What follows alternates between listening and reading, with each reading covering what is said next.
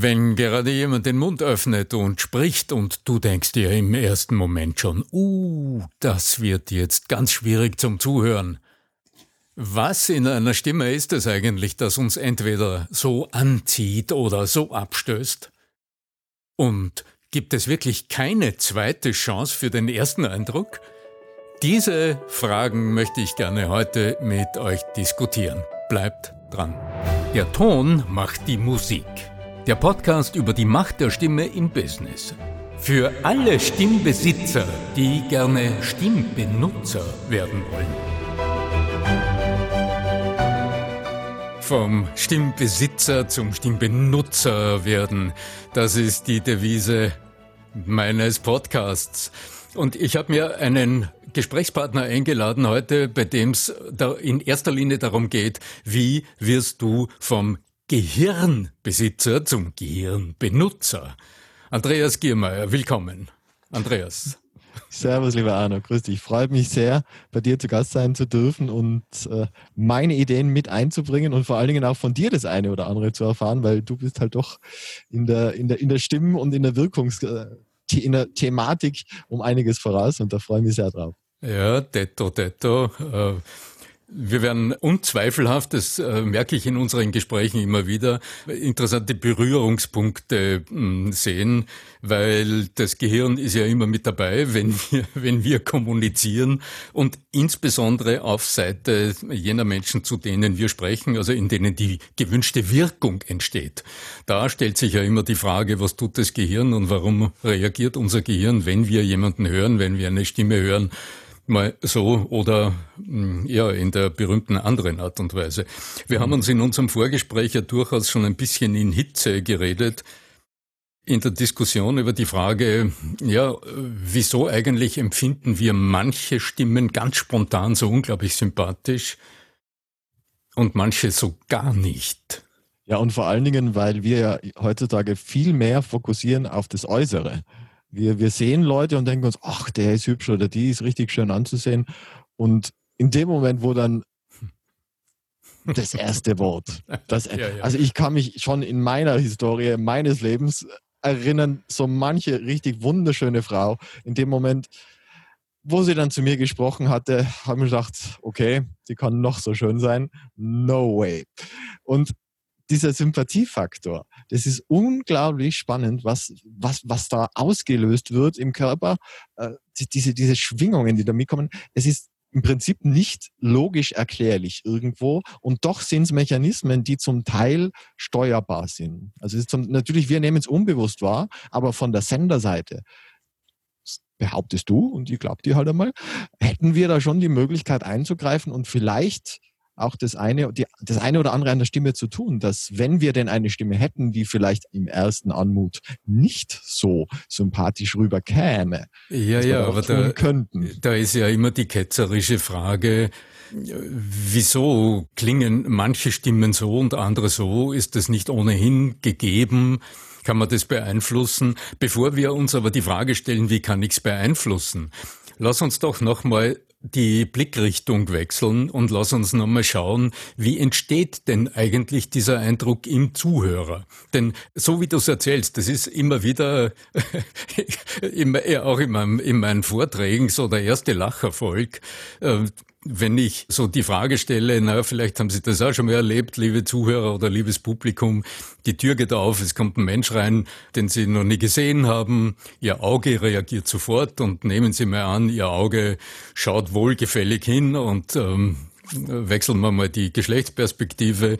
Die Frau sieht einen Mann, der schaut echt schnuckelig aus, äh, gut gekleidet und ja, interessante Gestalt, kommt bei der Tür rein, ähm, alles passt. Und das Auge sagt, ja, hm, interessant. Ja, und dann kommt dieser magische Moment, in dem dieses Geschöpf ja, das erste Mal den Mund öffnet. Ja. Ähm, und jetzt gibt's im Grunde immer nur zwei Möglichkeiten. Da gibt's nicht besonders viele Variablen. Entweder der erste Eindruck wird deutlich verstärkt, oder? Und dieser, dieser ähm, im persönlichen Kontakt, der allererste Eindruck ist immer ein visueller Eindruck, der wird multipliziert, kann man manchmal sagen, gesteigert.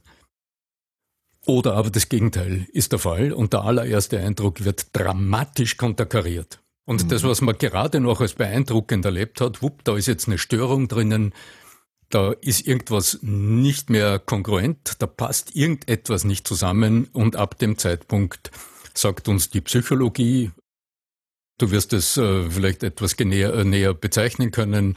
Dieser Effekt, der bis zu zehn Minuten anhält, also diese Filter der Wahrnehmung sind jetzt gesetzt, irgendwas stimmt nicht und das Gehirn sucht dann unwillkürlich noch bis zu zehn Minuten Fehler äh, in irgendetwas, was da daherkommt.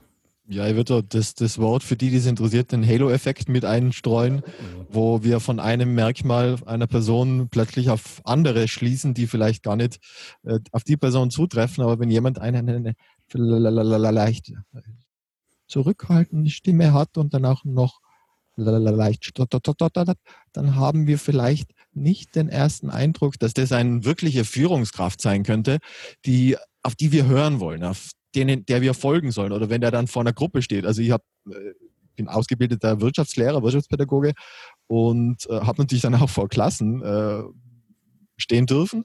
Und da ist natürlich ganz, ganz wichtig die Wirkung, weil da hast du irgendwie 30 Schüler vor dir, die alle mitten in der Pubertät eigentlich andere Geschichten äh, gerne tun würden um die Uhrzeit, wo du ihnen versuchst beizubringen, was sie jetzt eigentlich lernen sollten. Mhm. Und da ist es ganz wichtig, zum Teil natürlich die freundschaftliche Geschichte zu haben, wenn man eben aber so nah am Alter ist, wie ich es damals war. Äh, also ich war keine Ahnung 30, sie waren 15, also es war jetzt nicht so dramatisch unterschiedlich. Dann ist es umso mehr wichtig, auch diese, diese gewisse Art von Führung hinzukriegen. Und das passiert durch Stimme viel durch Stimme, natürlich auch durch Haltung, durch alles. Ja, aber, aber Stimme ist ein wichtiger Faktor. Und weil du gesagt hast, wir sehen ja immer zuerst den Menschen. Stimmt und stimmt wieder nicht, wenn ich dann denke an Audiogeschichten, sei es am Telefon. Viele Menschen, die am Telefon verkaufen, die übers Telefon Kontakte herstellen.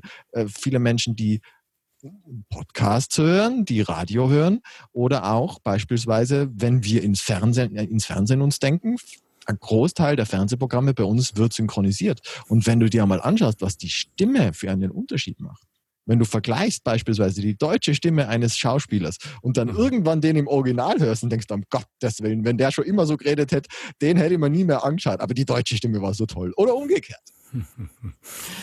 Ja, da berührst du, äh, da berührst du ein ganz interessantes Phänomen, das den meisten Menschen, also den meisten Fernsehzuschauern gar nicht bewusst ist dass es überhaupt synchronisiert ist, weil man den Bruce Willis zum Beispiel oder ich weiß nicht welchen berühmten Schauspieler oder eine berühmte Schauspielerin ganz automatisch mit dieser Stimme identifiziert. Das macht einen großen Teil der Sympathiewirkung dieses Schauspielers, dieser Person, äh, dieser Persönlichkeit aus mit der geliehenen, geborgten Stimme. Und immer dann, wenn äh, bedauerlicherweise, was ja einfach im Leben so passiert, wenn dann Synchronsprecher das Zeitliche segnen und dann plötzlich eine neue Stimme, also dasselbe Gesicht mit einer neuen Stimme am Screen auftaucht oder auf der großen Leinwand am Silver Screen, dann sind wir naja, durchaus schockiert oder können das gar nicht so ernst nehmen, weil das nicht mehr derselbe Mensch ist. Ja, absolut. Und also ein Fallbeispiel ist Tom Hanks. Tom Hanks ja. Genau, ja, weil die Persönlichkeit einfach in so hohem Ausmaß über die Stimme repräsentiert wird. Jetzt aber lass uns nochmal zurückgehen zu dieser Wirkung. Eine kleine Anmerkung noch, weil du zuerst äh, diese äh, auch sprachliche Behinderungen ansprichst. Das ist ja nun etwas, ähm, das hilft ja manchmal nichts, wenn ich jetzt durch was auch immer mit irgendeinem sprachlichen Holperer umgehen muss, als Sprecher, weil durch irgendeinen Gehirnstoffwechsel oder durch irgendetwas die Worte halt nicht so in der gewünschten Weise herauskommen, wie es halt sonst normal ist. Ja, der allererste Eindruck ist hier ganz offensichtlich ja irritierend. Die viele viele Menschen können damit schwer umgehen ich denke aber, es gehört zum Erwachsensein dazu, in der Lage zu sein, auch ein zweites Mal hinzuschauen und ein zweites Mal hinzuhorchen. Und diese Diskrepanz, die in uns entsteht, auch zu reflektieren, also wahrzunehmen, dass diese Diskrepanz in uns entsteht die Irritation, die es in uns auslöst, da haben die Spiegelneuronen einen ganz großen Anteil, äh, gerade bei so sprachlichen Holperern. Man holpert quasi innerlich muskulär mit, das irritiert körperlich.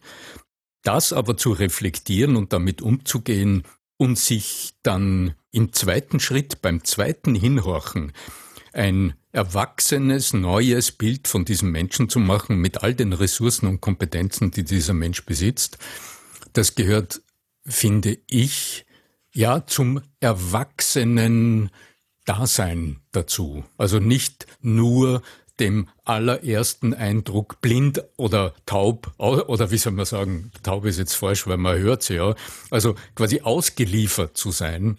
Wir hatten, bevor wir auf den Aufnahmeknopf gedrückt hatten, äh, kurz über das Stichwort Manipulation gesprochen, also das, was dieser Eindruck mit uns tut, auch wahrzunehmen und zu erkennen und dadurch in der Lage zu sein, uns zu erheben von über das und drauf zu schauen, was passiert mit mir, denn passieren tut's.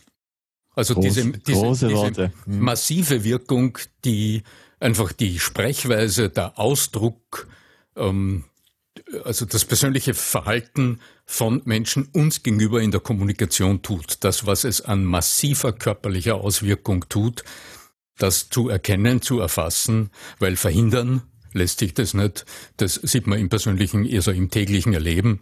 Aber die Forschung zeigt uns ja heute auch ein bisschen genauer, warum das so ist, warum das alles so stark wirkt und warum es wirkt, bevor wir es überhaupt rational bemerken können. Aber da sind wir vielleicht ohnehin jetzt bei diesem Punkt. Wir hatten ja ursprünglich die Frage in den Raum gestellt, wie ist es mit der Sympathie? Also ja, wie, genau. ent mhm. wie entsteht ja, jemand spricht und man sagt, ah. Wir könnten ja jetzt so spirituell sagen, wenn es dann schwingt, wenn es zwischen uns schwingt und einfach stimmt. Ja, es hat einfach also, gepasst. Jedes Wort hat gepasst. Man, man, hört irgendwie, man hört jemanden sprechen und man ist verzaubert. So, man ist verzaubert, ja. Und um, diese Person wirkt auf mich einfach sympathisch. Denken wir uns das vielleicht am Telefon so dass wir diesen verführerischen visuellen Eindruck mal wegtun und uns ganz auf den Ton konzentrieren können, oder? Also mal die Idee, ich habe jetzt meine iPods oder wie die Dinge heißen da im Ohr und höre, damit ich besser höre, auf beiden Ohren einen Gesprächspartner und ich habe jetzt jemanden in der Leitung und ich denke mir, ja, kann ich stundenlang zuhören. Was passiert hier eigentlich? und es gibt schon Erklärungsmodelle dafür und ich mag gern ein paar Ideen einbringen oder ein paar Grundsätze vielleicht diskutieren mit dir, um auch zu schauen, was du aus deiner Perspektive dazu, dazu sagst.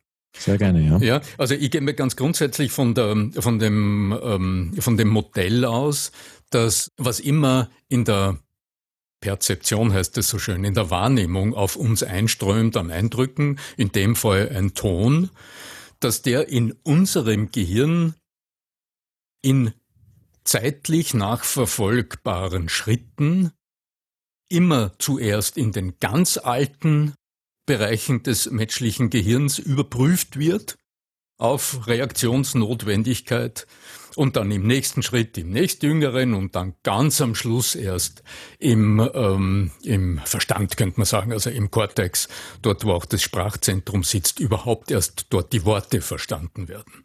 Also das Stammhirn, also die ganz alten Elemente des Gehirns, die überprüfen immer zuerst, was tut der Ton, muss ich flüchten, angreifen, muss ich mich totstellen, muss ich also äh, Überlebensmechanismen einschalten. Ist es, ist es eine Gefahr? Ist, ist es was, was, wenn genau. jemand in einer, in, einer, in einer Situation plötzlich laut schreit und, und, und hysterisch, das, das macht was mit dir, ob du willst oder nicht. Das, wie du sagst, das geht eins zu eins ins Reptilienhirn, wie es die Vera Birkenbiel immer bezeichnet Reptiliengehirn, hat. Reptiliengehirn, ja? ganz genau. Ja. ja. Und dieses Reptiliengehirn, dieses Stammhirn, hat im Grunde nur drei jetzt in der also von der, aus der Warte der Kommunikation aus betrachtet, nur drei Reaktionsmöglichkeiten.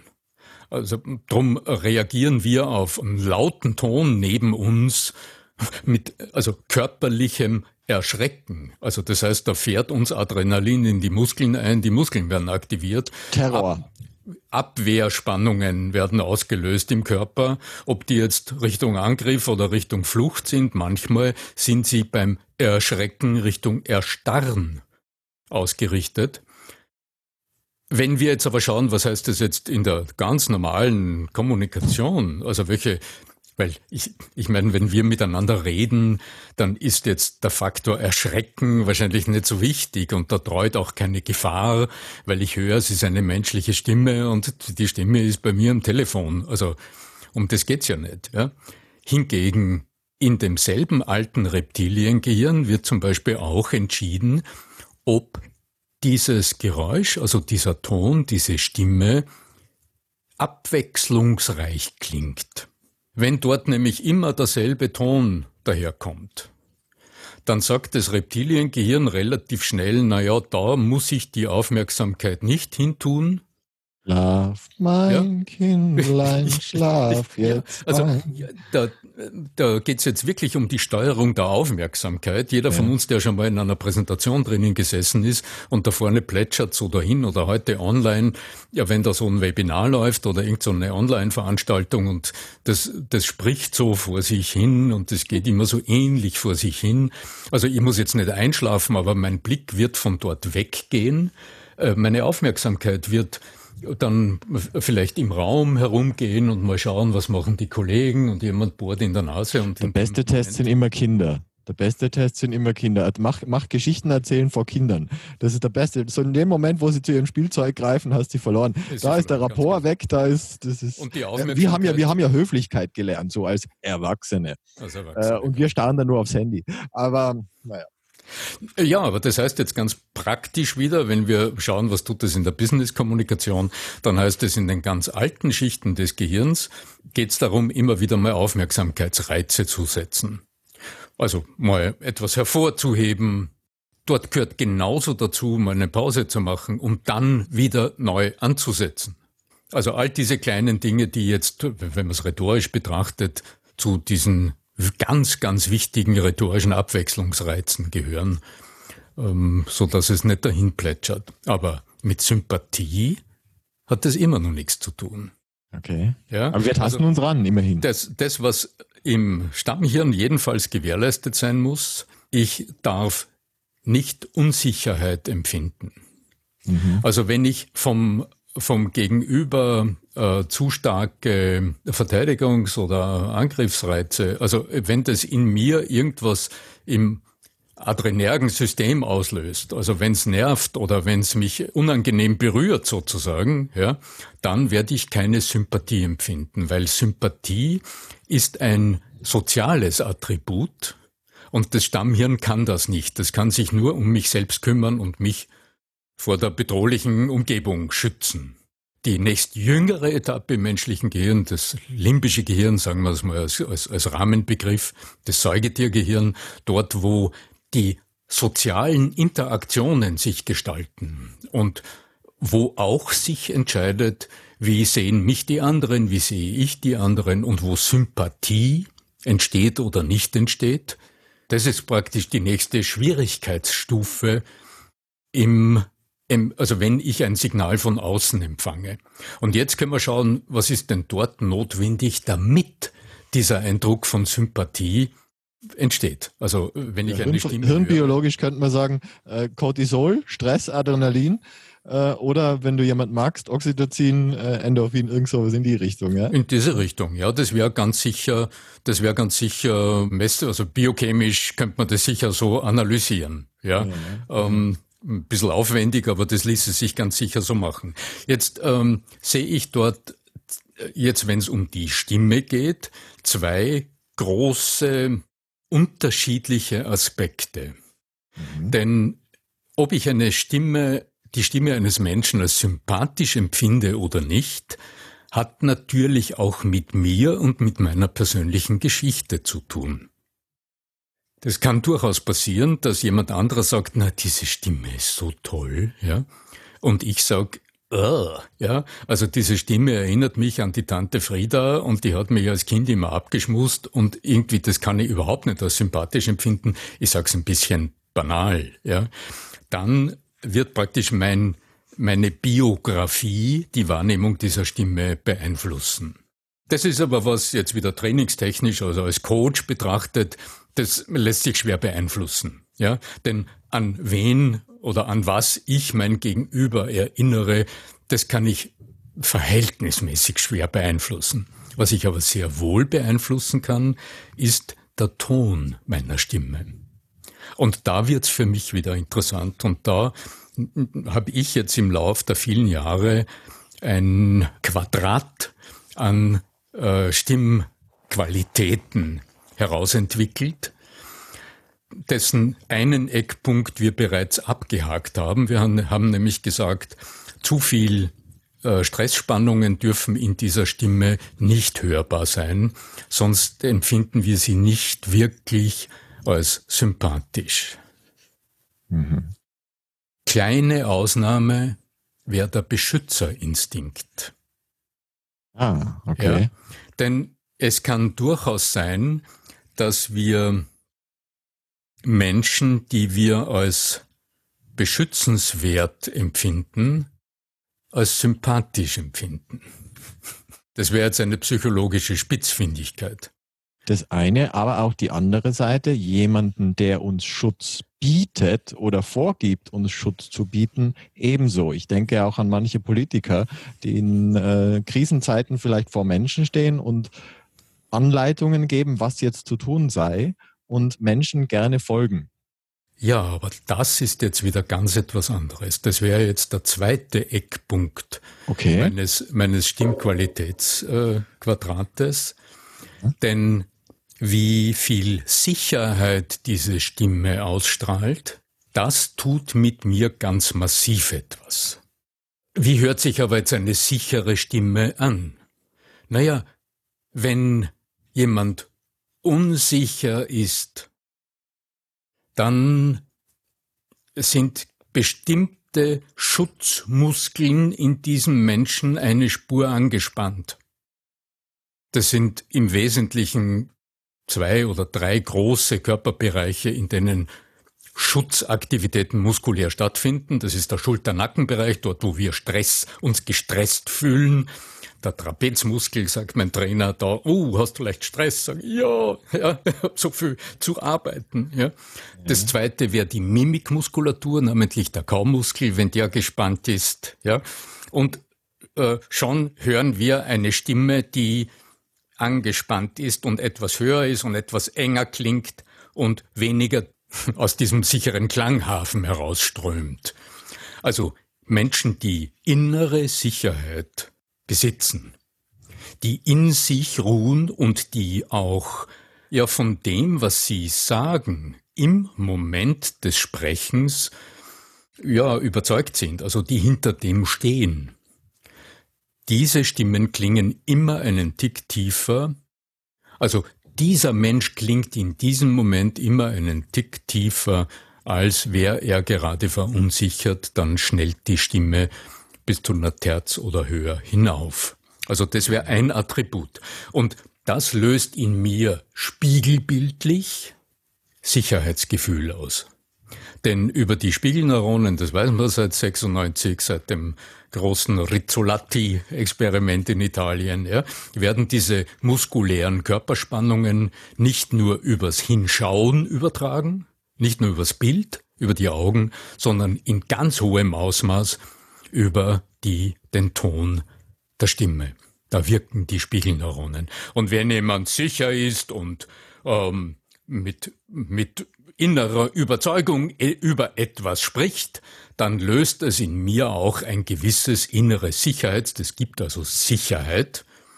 Und das ist eine unglaublich stark beeinflussende äh, Geschichte. Das heißt also, da ist die Chance, ähm, da ist schon etwas von Sympathie, kann da drinnen sein. Allerdings gibt es bei diesen vier Eckpunkten des Quadrates auch immer eine Kehrseite. Wenn das nämlich zu massiv daherkommt, dann fühle ich mich gedrängt und dann erzeugt es in mir wieder diese muskuläre Gegenreaktion, nämlich dann bin ich sofort Druck erzeugt, Gegendruck, dann erzeugt es eine innere Abwehrreaktion und der Verstand schaltet dann ganz schnell um und geht in Opposition. Und dann haben wir unseren äh, Sympathiebonus auch schon verspielt. Das kann teuer werden, wenn man das im Business macht, ja zum Beispiel. ja, ja, wenn der ja. Kunde dann davon schwimmt, weil vielleicht der Verkäufer nicht dazu in der Lage war, seine Stimme unter Kontrolle zu halten. Ja, das ist immer dann, wenn auf Druck äh, verkauft werden will. Also wenn jemand zum Beispiel gedrängt ist, zu handeln im Verkauf. Ja. Das ist, wenn ich weiß, ich muss Umsatz machen und ich habe eine Spur Leistungsdruck oder, oder äh, Erfolgsdruck im Genick und ich will dann zum Telefon greifen, dann habe ich ganz schlechte Karten, weil dieser, dieser kleine Stress, also diese Anspannung, die ist hörbar und die macht die Stimme eine Spur zu metallisch oder eine Spur zu hart und führt die Stimme aus dem Beziehungsbereich weg. Ja, also jetzt haben wir ein bisschen herumdiskutiert, unter welchen Umständen klingen Stimmen sympathisch. Ich habe noch ein Element, das sehr oft eine große Rolle spielt und das hat mit der Lebensenergie zu tun. Also wir alle, wir Menschen, ich sage es mal so verallgemeinernd, wir sind bedürftig, wir sind energiebedürftig. Es gibt jetzt wenige Exemplare unter uns, die von sich aus die Lebensenergie gefressen haben, schon als Kind und wie so ins, äh, ins magische Bad hineingefallen sind als Kind. Frei nach Obelix, ja. Frei nach Obelix, ganz genau. Und aus dieser inneren Stärke das Leben gestalten. Wir, wir anderen brauchen immer mal von außen zugeführte Lebensenergie. Und wenn jetzt eine Stimme so ganz energielos äh, dahinspricht, dann entzieht uns das Aufmerksamkeitsenergie, weil jetzt müssen wir Energie investieren, um zuzuhören, dabei zu sein, mitzuverfolgen. Und irgendetwas in uns, das ist unser Energieregulationsmechanismus, der Autopilot im Kopf, der sagt dann relativ rasch, äh, äh, kommt nicht in die Tüte, schaut woanders hin, lenke deine Aufmerksamkeit woanders hin. Das entzieht dir Energie. Stimmen, die als sympathisch empfunden werden, sind in der Regel Stimmen, die uns energetisieren. Und in einer technischen Stimmanalyse lässt sich das auch dingfest zu machen. Dingfest machen. Also erst wenn in einer Stimme Obertöne zwischen zwei und dreieinhalb, viertausend Hertz sehr energiereich sind, dann energetisiert das auch messbar unser Gehirn. Das heißt, es gibt so eine Art neuronales Feuerwerk in unserem Gehirn. Wir fühlen uns lebendig, wir fühlen uns angeregt und das ähm, geben wir jetzt, äh, als, also da, da geben wir jetzt den positiven Eindruck dem Auslöser zurück und empfinden diese Menschen als ja, positiv, als sympathisch, ist ein Aspekt. Das ist ein High on Voice, oder? Gibt ja High on Drugs, ist es dann High on Voice, ja? Naja, du, du kennst es vielleicht, es gibt Opernliebhaber, also ja. die, die musst du aus der Oper rauszerren, weil diese hohen Töne, die hier auch äh, mitwirken, so energetisieren. Ja, weil das ja generell Musik, so generell Musik auch. Ja, also genau, wenn, ja. wenn weil, du in einer schlechten Verfassung bist, dann hilft dir vielleicht eine Musik, die äh, irgendeine einen, einen, eine Trommel hat, irgendeine Melodie hat, die dich wieder nach oben zieht. Das ist es häufig, ja. Mhm. Mhm. Aber hier gibt's auch eine Kehrseite. Also um, du, du merkst, wenn wir so drüber sprechen, dann, dann gibt es nie diesen einen Aspekt. Also auf die Frage, was ist eine sympathische Stimme, eine Antwort. Deswegen sitzen wir jetzt da, ja, weil ich das wär, bei dir so schätze. Weil du eben nicht daherkommst und sagst, ich habe das Erfolgsrezept für die Stimme, die zum Erfolg führt, sondern du sagst eben, ich habe Zutaten, und diese Zutaten helfen dir, an deiner Stimme zu arbeiten, damit irgendwann was Gutes bei rauskommt. Aber das ist für jeden anders und für jede Situation, Situation. auch. Situation. Da bist du jetzt am entscheidenden Punkt, denn den letzten Punkt, den ich noch ansprechen will, das hat wieder mit ja, also mit Energie im Grunde zu tun. Stell dir mal vor, du bist gerade furchtbar aufgeregt, weil jetzt ist was passiert und es geht dir unglaublich auf die Schnürsenkel. Also du merkst, in dir ist Ärger und vielleicht sogar Zorn oder Wut, ja. Irgendetwas hat überhaupt nicht geklappt. Jemand hat dich noch angemosert äh, im Gespräch und du merkst, du bist wirklich aufgeregt und ja, verärgert. Und jetzt hast du jemanden gegenüber, der in der Lage ist, im Gespräch mit dir, ja, dessen Stimme oder deren Stimme so klingen kann, dass du abgeholt dich fühlst, wahrgenommen dich fühlst. Und das wird aber ganz sicher nicht das eins zu eins Spiegeln deiner Aufregung sein. Sondern also ich habe Sie sehen das jetzt nicht, aber ich bin richtig so äh, äh, einen halben Meter zurück vom Mikrofon, weil es, das ist energetisch krass, ja? Ja, ja sondern ja. Jetzt wird es wieder äh, darum gehen, dass diese Stimme dir in einem gewissen Ausmaß Sicherheit bietet, aber dir signalisiert, dass du empathisch aufgenommen und wahrgenommen bist und dadurch in deinen Gefühlen, in deinen stark, also dass deine Gefühle im Moment mal sein dürfen, das wäre dieses empathische Wahrnehmen von der anderen Seite, und das kann die Stimme leisten. Und das ist der dritte Eckpunkt äh, von den vier Eckpunkten im Stimmquadrat. Die Empathie, Bevor ich dich jetzt aber heute entlasse, muss ich natürlich nach dem vierten fragen, mein Lieber. Oder das Selbstempathie-Attribut, das in der Lage ist, Menschen auch in emotional aufgeheizten Situationen abzuholen und nicht zu brüskieren. Ja, und das vierte Attribut, dem werden wir ganz sicher eine eigene Episode widmen, irgendwann mal. Das ist das, was uns am Telefon, wenn das Telefon läutet und wenn du abhebst und dich meldest. Und da kommt so eine Stimme, die sagt, hallo, grüß Gott, Herr Giermeier. Ja. Und Frau Zahnarztbohrer. Und dann weißt du schon, ja, was weißt du eigentlich? Du weißt dann, dass diese Stimme dich in einer Rolle anspricht, in einer Funktion und nicht als Mensch und Individuum. Das ist das Beziehungsattribut. Und das ist, äh, würden wir jetzt über viele Business-Momente sprechen, das zentrale Attribut in der Business-Kommunikation. Die Fähigkeit, unsere Gesprächspartner mit denen wir Geschäfte machen wollen, mit denen wir Schritte in ein Projekt gehen wollen, die wir ja für irgendwas brauchen, ja, die müssen für uns irgendwas tun. Wir wollen sie vom richtigen Weg überzeugen, ja, dass wir in der Lage sind, die als Individuen, als Menschen mit persönlicher Geschichte, mit Empfindungen, mit Befürchtungen, äh, mit allem Möglichen wahrzunehmen und das widerspiegelt sich massiv in der Stimme. Und das ist im limbischen Gehirn soweit ich's verstehe und aus vielen, vielen Gesprächssituationen, aus vielen Telefonaten, aus vielen Verhandlungen analysiere, das K.O.-Kriterium des im Beziehungsgehirn des Menschen im limbischen Gehirn die Ampel auf grün schaltet und nicht auf orange oder auf rot springen lässt. Wow, ja. ja. Du hast uns jetzt da durch dein Quadrat geführt und so im Nebenbei äh, eine kleine Einführung in, in die Biologie der Stimme auch mit eingebaut, lieber Arno. Ich äh, denke, wir kommen für diese Episode zumindest einmal zu einem wohlklingenden Ende und äh, ich freue mich wirklich sehr, sehr, jetzt Teil deines Podcasts sein zu dürfen und auch in Hinkunft immer wieder als Gast mit dabei zu sein. Ich hoffe, euch zu Hause, Ihnen daheim gefällt es auch so. Wir freuen uns über Ihre Rückmeldungen und äh, Arno, möchtest du uns noch was mitgeben? Selbstverständlich. Vorbereitung ist ja bekanntlich alles. Was ist denn deine Erfahrung mit dem Thema Sympathie der Stimme? Schreib's mir. Schreib's mir in die Kommentare oder schreib mir eine E-Mail an podcast.arno-fischbacher.com. Dafür schon mal vielen Dank im Voraus.